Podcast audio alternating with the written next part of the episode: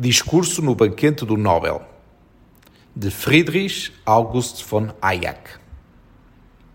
Vossa Majestade, Vossa Alteza Real, Senhoras e Senhores.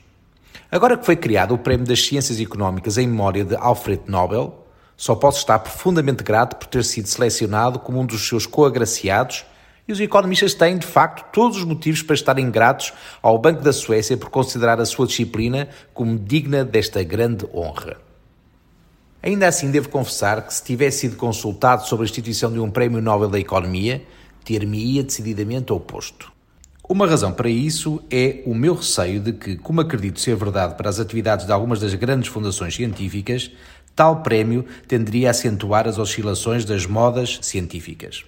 O Comitê de Seleção refutou brilhantemente esta apreensão ao otorgar o prémio a alguém cujas opiniões são tão fora de moda como as minhas. Não me sinto, ainda assim, igualmente tranquilo quanto à minha segunda causa para apreensão. É que o Prémio Nobel confere a um indivíduo uma autoridade que, em economia, nenhum homem deveria possuir. Tal facto não é relevante nas ciências naturais. Aí, a influência exercida por um indivíduo é, sobretudo, uma influência sobre os seus pares. E esses logo tratam de reduzir a sua influência se ele exceder as suas competências.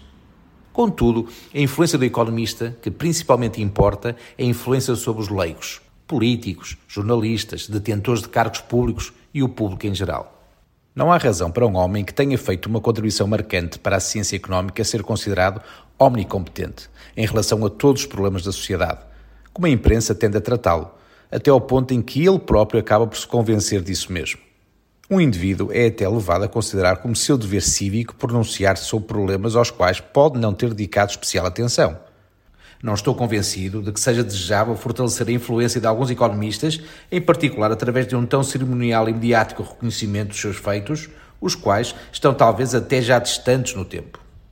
Estou, portanto, quase inclinado a sugerir que exijais dos vossos laureados um juramento de humildade, uma espécie de juramento hipocrático, em como nunca excederão, nas suas declarações públicas, os limites da sua competência.